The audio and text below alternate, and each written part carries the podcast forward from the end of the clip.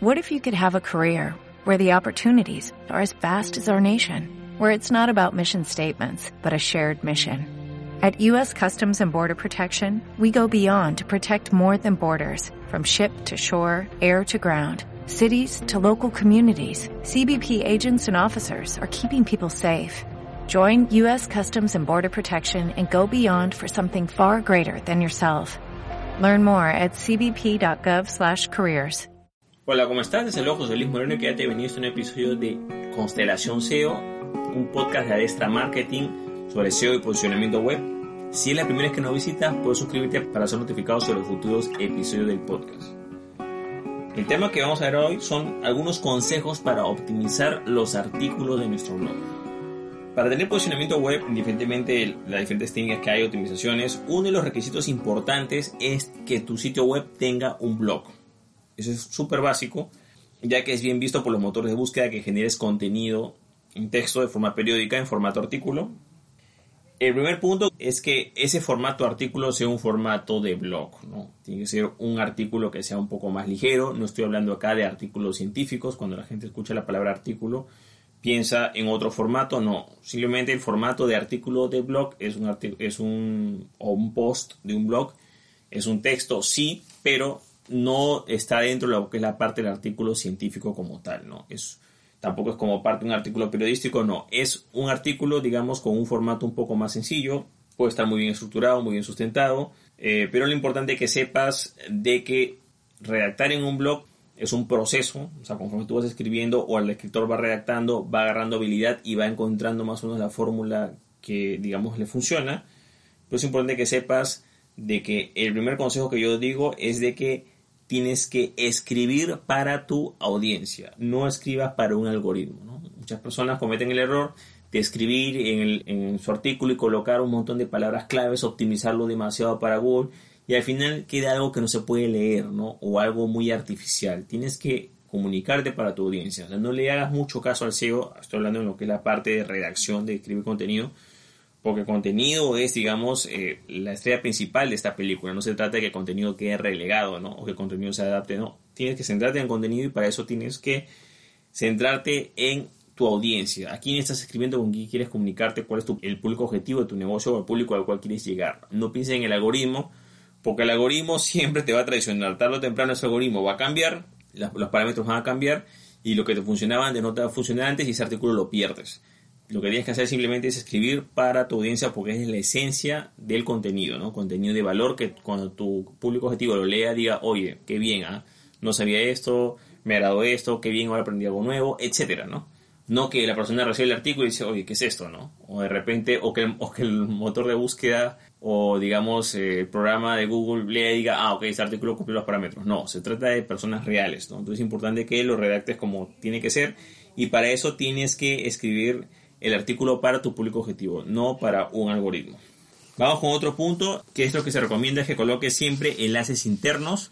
Entiéndase por enlaces internos, enlaces que van hacia otros artículos que son más antiguos o incluso pueden ser secciones de tu sitio web. ¿Cuál es un buen momento para colocar un enlace interno? Por ejemplo, cuando tú eh, estás hablando sobre un tema que ya hablaste en un artículo anterior o digamos un concepto, etcétera, que ya lo ampliaste antes, entonces tú puedes enlazar a un artículo antiguo o una sección donde amplíes información. Si tú lo haces de esa manera, ese artículo antiguo mejora la experiencia del usuario, ¿no? No tienes que repetir, digamos, algo que ya dijiste antes, puedes simplemente enlazarlo y la persona si quiere más información hace clic en ese enlace y se va a esa sección antigua donde tú desarrollaste ese tema o explicaste eso con más detalle, ¿no?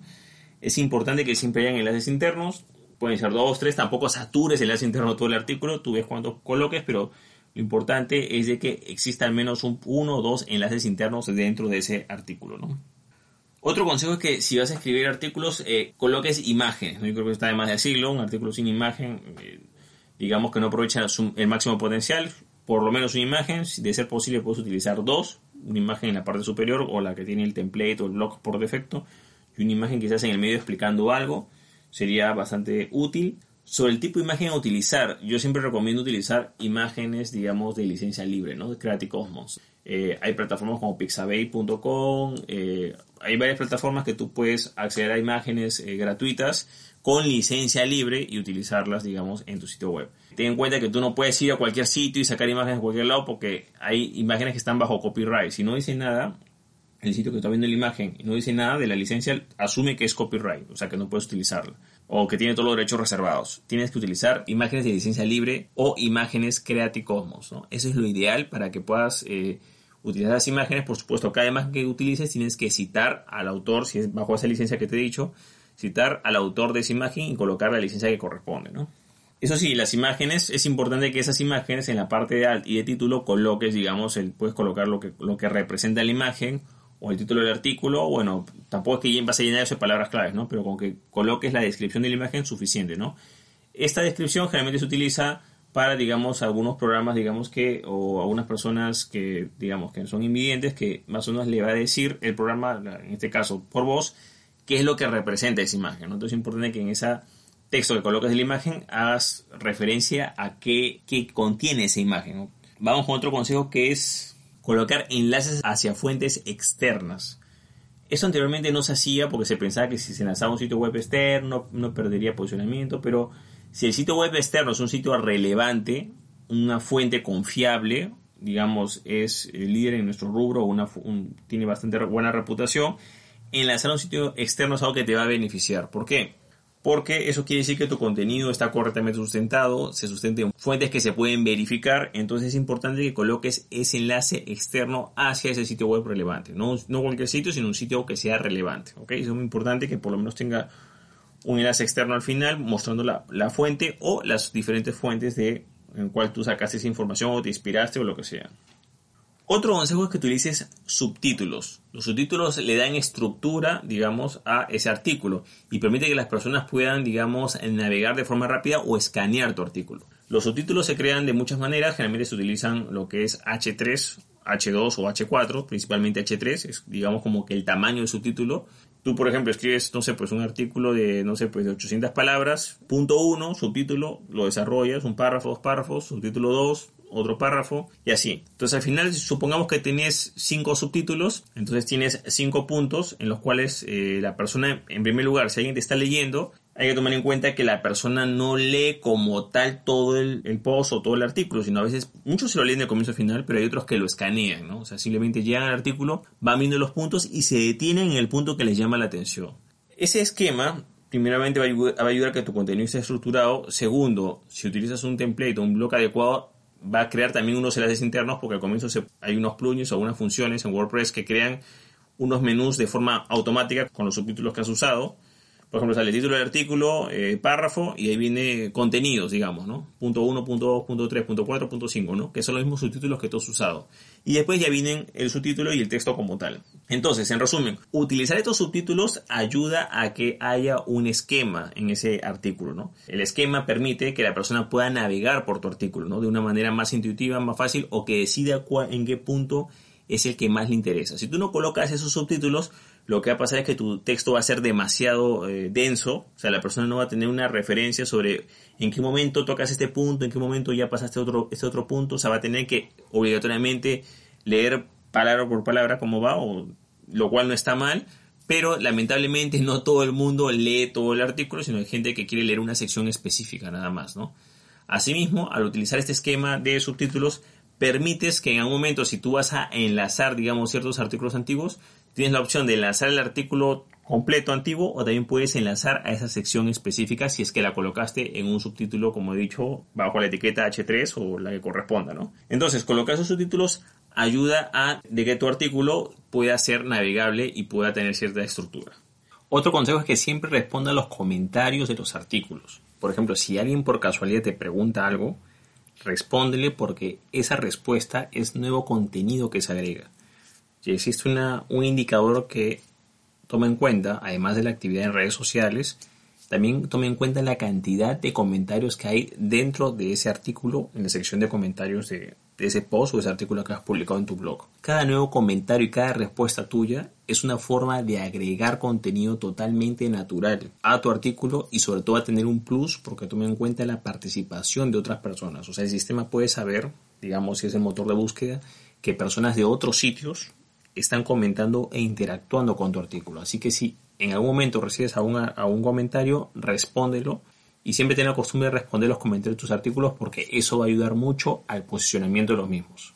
Y por último, siempre al final coloca un llamado a la acción. Ese llamado a la acción puede ser llamados para que eh, qué opinas sobre el tema o cuál es su opinión. Cualquier pregunta que coloques al final que incentive la participación. Esto es muy importante, ¿no? Puedes colocar que llamado a la acción sea simplemente que, que comenten o participen haciendo una pregunta abierta o también si deseas puedes hacerlo algo más directo como eh, invitarlos a que se suscriban a tu boletín para que accedan a X reporte o X regalo, etcétera, ¿no? Pero siempre al final de un artículo tiene que haber un llamado a la acción.